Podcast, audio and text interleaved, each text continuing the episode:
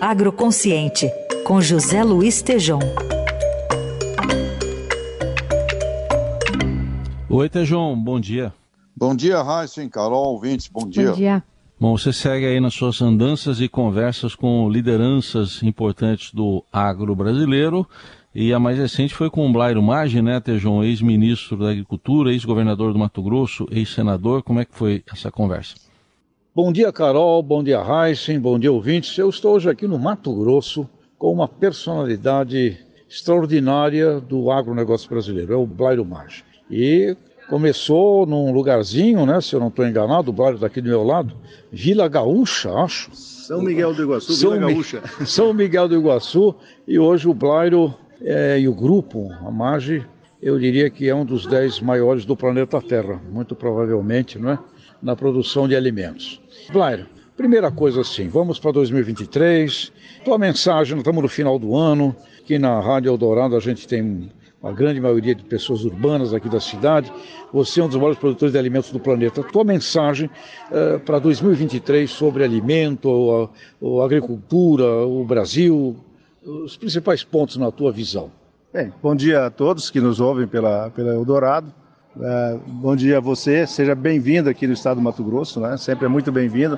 Seja uma figura muito querida aqui no meio dos, dos, do pessoal da agricultura, da pecuária, tem uma inserção bastante forte e a tua opinião ela é bastante respeitada nesta região, como em todo o Brasil também. Mas eu, eu termino o ano é, assim como começamos o ano passado, né? com bastante entusiasmo, com bastante determinação, buscando cumprir com os nossos objetivos da companhia, que é produzir alimentos, ser produtivos, né? estarmos uh, sempre inseridos nas questões das pesquisas, das tendências, para onde vai, como se envolver nessa questão, não só dentro do Brasil, mas fora do Brasil também. Nós somos uma empresa predominantemente exportadora, mais de 95% do que nós produzimos vai para o exterior, portanto, as nossas regras não são só regras brasileiras, elas são regras uh, do mercado internacional e de muitos governos que não têm ascendência sobre nós aqui internamente, mas que nos dizem, se não for desse jeito, você não, não, não vende aqui, você não comercializa. Então, a nossa participação ela é ela é bastante, vamos dizer assim, bastante fiscalizada, mas eu termino o ano com muito entusiasmo e começo o outro ano com muito entusiasmo. Eu acho que o Brasil está no caminho correto, é um, é um, grande produtor de alimentos, cada vez mais com produtos mais sofisticados lá fora. Claro que tudo isso depende se o mercado queira comprar ou não, mas nós, como empresários, temos a obrigação de oferecer, de estar sempre olhando para fora e dizer: olha, eu tenho tal coisa para vender. Você quer comprar? Eu faço para você. Então, dentro desse otimismo que eu termino o ano e começo o ano de novo. E, claro, agora, recentemente, a Comissão Europeia está determinando que não vai aceitar produtos do Brasil de áreas de desmatamento a partir de dezembro de 2020. Como você vê isto para o país e qual é a tua visão sobre esse assunto? Bem, Tejão, para nós aqui em Mato Grosso, isso não traz muitas consequências, porque nós já vivemos aqui, eh, por ser um estado que tem bioma amazônico, né? Nós temos regras diferentes. Nós temos aqui a moratória da soja desde 2008, que as empresas compradoras, as exportadoras, obedecem isso como uma, uma regra de, de Constituição, vou chamar assim. Porque se você comprar uma soja com desmatamento depois de 2008, você infringe com as regras que você assumiu lá fora. Portanto, você é alijado desse processo. Então, todo produtor aqui no estado do Mato Grosso, ele sabe que desmatamento depois de 2018 no bioma amazônico, você não tem chance de vender pelo menos para esses trades, essas, essas grandes empresas que estão aí envolvidas, e todas elas mais ou menos dentro da, da, da Biov, que estão aí dentro da, da Associação das Indústrias Vegetais. Então, para nós, como eu falei aqui em Mato Grosso, não, não terá grandes influências, até porque ainda está abrindo, além do, do 2008 para 2020. Agora, é claro que quando a gente olhar para a área de cerrado, uh, nós vamos ter alguns problemas, porque ainda temos áreas de, de cerrado que poderiam ser incorporadas e até hoje não foram. A esses mercados não serão mais permitidos as vendas lá. Isso não quer dizer que eles não possam fazer um produto e que outras empresas possam comprar, encaminhar para a China, para a Ásia e outros lugares, mas especificamente para a Europa não vai poder. Como eu disse antes, nós temos que estar olhando para as regras brasileiras, olhando para as regras lá fora e as regras de mercado. Eu não tenho como remar contra a corredeira, eu vou morrer de tanto fazer esforço e não vou conseguir vencer a corredeira. Então, a gente acaba fazendo uma composição, dizer assim, bom, se eu quero trabalhar com a Europa, eu tenho que estar dentro dessas regras, e dentro delas eu, eu vou. Então é isso que a gente tem. É, eu não gosto da ideia também, acho que é um, que é um negócio que tira a liberdade do produtor e tira a liberdade do país de fazer as coisas, mas é o que temos para o café da manhã, não temos outra coisa para discutir. Claro, a gente está falando muito, podemos dobrar o agro de tamanho nos próximos 10 anos com sustentabilidade. Você é um exemplo de crescimento extraordinário, espetacular. É possível a gente dobrar o PIB do agro como um todo, né, da, da, da cadeia inteira. É possível que a gente faça isso com impactos muito positivos no PIB do país Podemos fazer? Qual é a tua, tua crença, tua visão nisso? Não, podemos fazer, não tenho dúvida nenhuma disso que é possível. Algumas coisas precisam ser uh, observadas. Né? Nós temos muitas áreas, e aí fala aqui pelo Mato Grosso, nós produzimos hoje em torno de 80 milhões de toneladas de grãos e podemos chegar a 100, 110 milhões de toneladas de grãos sem novos desmatamentos, aproveitando as áreas que já estão abertas que foram pecuárias no passado e que, que com o desenvolvimento da logística, como por exemplo, o norte do Mato Grosso não era permitido fazer soja há, há 10 anos atrás. Por quê?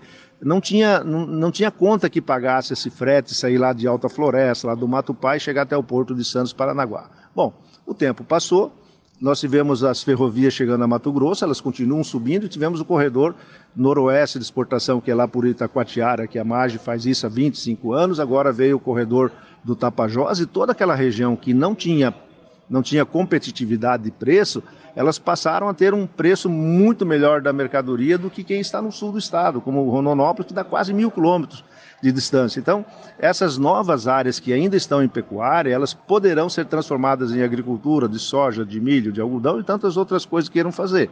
Então, assim, é, dá para fazer muita coisa.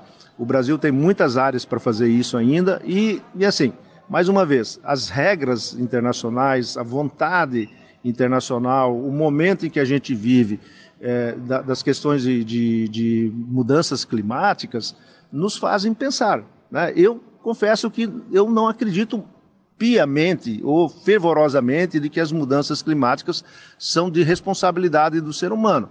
Mas também não posso duvidar, pelo que eu estou vendo aqui em Mato Grosso, das coisas que já estão acontecendo. Se não for uma coisa cíclica, ela é de movimento do próprio ser humano. Então a gente tem que ah, tipo assim, em dúvida pro réu, né? E no caso aqui o réu é o meio ambiente, a gente tem que cuidar dele, né? Verdade, verdade, Blair.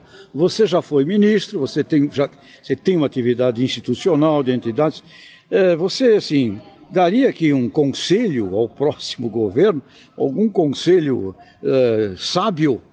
Bom, eu não sei se é sábio, né? Mas um conselho que a gente pode dar é que seja um governo de, de, de acertos, né? Um governo que deixe para trás os conflitos, a, a, divisão que aconteceu por último, isso não interessa a ninguém, não é por aí que o nosso caminho. Nós queremos um governo que, que olhe para todos né, e que converse com todos. É isso, é isso que nós desejamos. Eu vejo muitos amigos meus assim preocupados com o novo governo, na questão de. Eh, até pergunta: ah, você vai comprar terra? Você vai vender suas terras? Você já mandou dinheiro para o exterior? Olha, eu não mandei dinheiro para o exterior, eu continuo comprando terras, se puder, dentro da, das áreas que a gente tem interesse. A margem quer continuar crescendo e eu não tenho receio nenhum sobre isso. Claro, algumas pessoas vão ficar preocupadas porque os movimentos sociais estarão mais reforçados, mas nós já, vi, nós já vimos isso no passado recente, né? a gente já viu. E para aqueles que estão, estão assim dentro da legalidade, como o meu caso, por exemplo, da minha empresa, eu não tenho terras devolutas, eu tenho terras todas elas é, escrituradas, com gel, com lau, com tudo que é referenciado, não devo um imposto para ninguém. É, cumpro a função social da terra, que é produzir, gerar alimentos, gerar emprego, pagar os seus impostos. Então, eu tenho a lei ao meu favor, eu tenho to toda a lei está sob meu favor. Se eu tiver qualquer problema desse, se tiver qualquer ameaça, se eu, ameaça não dá para fazer nada, mas se eu tiver qualquer invasão nesse sentido, eu vou procurar a justiça. Afinal de contas, nós temos leis para quê nesse país? E elas valem para todo mundo. Vale para mim como proprietário, vale para o MST, vale para o governo, vale para todo mundo. Então, se a gente vive num sistema democrático, onde as regras são respeitadas, onde todas as coisas estão ditas como é que elas devem ser, como é que elas devem seguir, eu não tenho nada a temer. Né? Eu espero que o governo faça um, um, bom governo. E a eleição é seguinte: daqui quatro anos sendo novo. Se esse governo não se acertar, ele não conseguir cumprir com aquilo que ele disse, não conseguir mudar as coisas, daqui quatro anos a gente faz uma nova troca. Claro, fico muito feliz com a sua sensatez, sua visão, e parabenizo pela coragem da, da visão que você tem, tem defendido num, num momento de polarizações. E quero dizer aqui a todos os nossos ouvintes, Carol Reich aqui conosco da Eldorado do Estadão, que o Grupo Blairo, eles têm, Grupo Mage tem área de energia, tem área de logística, tem uma área de negócios internacionais, bases no exterior, adquiriram uh, uma participação importante numa trading holandesa, portanto, aqui existe de fato o conceito clássico de agribusiness, como a gente não cansa de falar do velhinho Ray Goldberg lá de Harvard. É uma visão sistêmica. Blair, sua, sua despedida aqui para todo mundo, o que, que, você, que, você manda aqui para paulistanos, paulistas? obrigado, João, obrigado. Ah, desejar um, um, ótimo final de ano para todo mundo, um Feliz Natal. E dizer como você fez assim uma introdução rápida, a Magem é uma empresa genuinamente brasileira. Ela começou com o casamento do meu pai e da minha mãe há 65 anos atrás, quando eles casaram, eles eram, eram o que tecnicamente nós chamamos hoje de sem terra e sem teto. Eles não tinham de morar e não tinham de trabalhar, né? Então eles trabalhavam de empregados e moravam numa casa de favor. E o patrimônio da Mage foi construído ao longo desse tempo, aproveitando as oportunidades, fazendo as mudanças na hora certa. Saiu do Rio Grande do Sul, foi para o Paraná, do Paraná viemos para o Rio Grande do Sul, viemos para o Mato Grosso, aqui nos estabelecemos, aqui a gente ajudou a, a, a, construir tudo isso que tem aqui. Quando cheguei em Mato Grosso, produzi aqui 500 mil toneladas de grãos. 41 anos depois, são, são 80 milhões de toneladas de grãos. É tudo muito rápido, né? E a Margem tem uma empresa que participa desde a genética, desde a da, da, da produção básica da semente, que nós temos uma empresa junto com outros produtores que, que cuida disso, até a distribuição dos produtos na Europa com produtos é, é, já como licetina, soja, farelo de soja e outras coisas para atender a parte de ração. Então, uma empresa, como você disse, muito bem integrada, uma empresa que é, conhece todas as partes. Eu conheço as dores do produtor, eu conheço as dores do trade, eu conheço as dores de quem está na logística, tanto de caminhão quanto de trem, de barcaça, de navio, vender, entregar, receber ou não receber, é, produto fora de padrão que você recebe ou que você vende. Então, nós somos uma empresa que podemos falar quase todas as áreas de, de negócio e com conhecimento. Né? Então, eu quero mais uma vez desejar um Feliz Natal a todos aí, um próximo ano, e nós estamos aqui firmes e fortes fazer esse Brasil cada vez melhor. Isso é muito legal. Eu, e o Grupo Amados tem também uma fundação extraordinária com ações de filantropia e aqui neste encontro no Mato Grosso, gente da Embrapa, gente discutindo tecnologia de, de, de ponta, que eu fico imaginando uma transmissão do que eu vi agora aqui, é, da discussão sobre agricultura regenerativa, agricultura ABC, isso transmitido para os consumidores do planeta seria um show espetacular é, no Brasil. É, só para finalizar, nós temos esse encontro aqui, que é o 14 encontro da, de agricultura da MAGE. São só servidores, funcionários da MAGE, são 240 pessoas que estão aqui de todas as fazendas, onde por três dias aqui se reúne e se discute tudo o que foi feito durante o ano, o que, que está de errado, o que, que está certo, o que, que nós mudamos para o futuro e qual é a linha de pesquisa que eles, o nosso pessoal está fazendo e qual é a linha de pesquisa que os nossos eh, consumidores querem. Né? Então é, é um negócio bem interessante. Muito legal. Agroconsciente, vamos dobrar o agro de tamanho com sustentabilidade e com seres humanos brasileiros, com a coragem, determinação e a lucidez do Blairo aqui, Blairo Mar, meu amigo aqui. Grande abraço. Abraço, obrigado, tchau.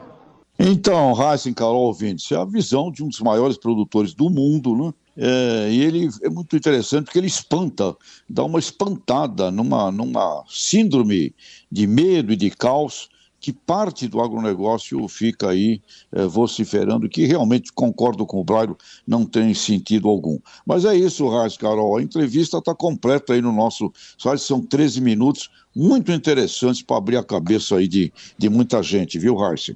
Tá aí, José Luiz Tejon, mais uma vez conosco aqui no Jornal Eldorado, sempre trazendo nesses últimos dias como ter feito uma liderança, liderança política, empresarial importante do setor. Obrigado, Tejon. Bom fim de semana. Até segunda. Abraços, Raíssa, Carol ouvintes. Abraços.